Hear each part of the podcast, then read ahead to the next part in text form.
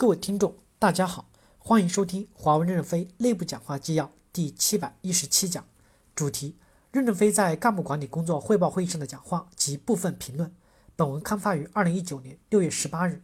接上文，部分新生社区网友跟帖观点四：AT 必须是领导胜利的团队，打铁是要自身硬，正气正风气导明导向，才能坚决的开展去除平庸。看了半天，感觉这些 AT 都很平庸。识别平庸很困难，只能百分之十的刚性指标了。其实百分之九十九都很平庸，天才太少。希望公司领导层以五幺六之后的公司业务发展策略为中心，围绕五幺六之后的公司业务生存和发展方向，合理匹配人力资源，让大家心服口服的留下或离开。以不清晰、不明确、难以操作的去除平庸为名，执行困难，被执行者不服气。组织中纯粹的管理岗是少之又少的，每个管理者都应该是在业务作战中被选拔出来的。其业务模范作用也毋庸置疑。严格来讲，每个 AT 成员都应该是这种集业务与组织管理经验于一体的综合管理者。现如今，部分的干部 AT 成员存在着懈怠和作为不当。究其根本，从一线的视角认为，还是在带兵和打仗上存在一些问题。要么是干部被选拔上来就做了上纯粹的管理，只想管人不想管事，脱离了业务实质，虚的多实的少，对粮食和土地肥力关注少；要么是继续自己老一套。入室亲自上，干扰团队作战，组织队伍管理混乱，内部搞小团队的组织气氛差，对组织富裕的管理工作不太上心。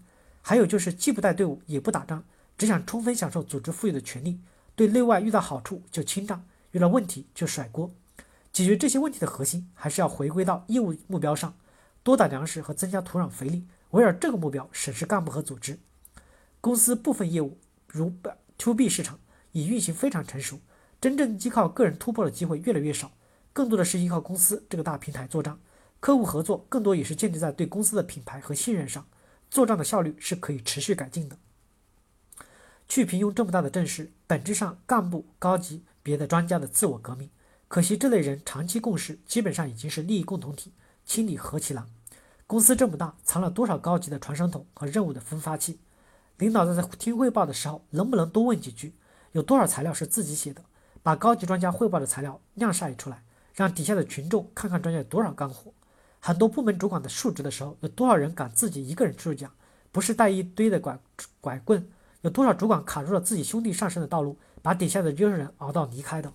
年龄不等于平庸，能力、视野、胸怀才是平庸核心的要素。真担心公司这次运动走着走着就变形了，走偏了。感谢大家的收听，敬请期待下一讲内容。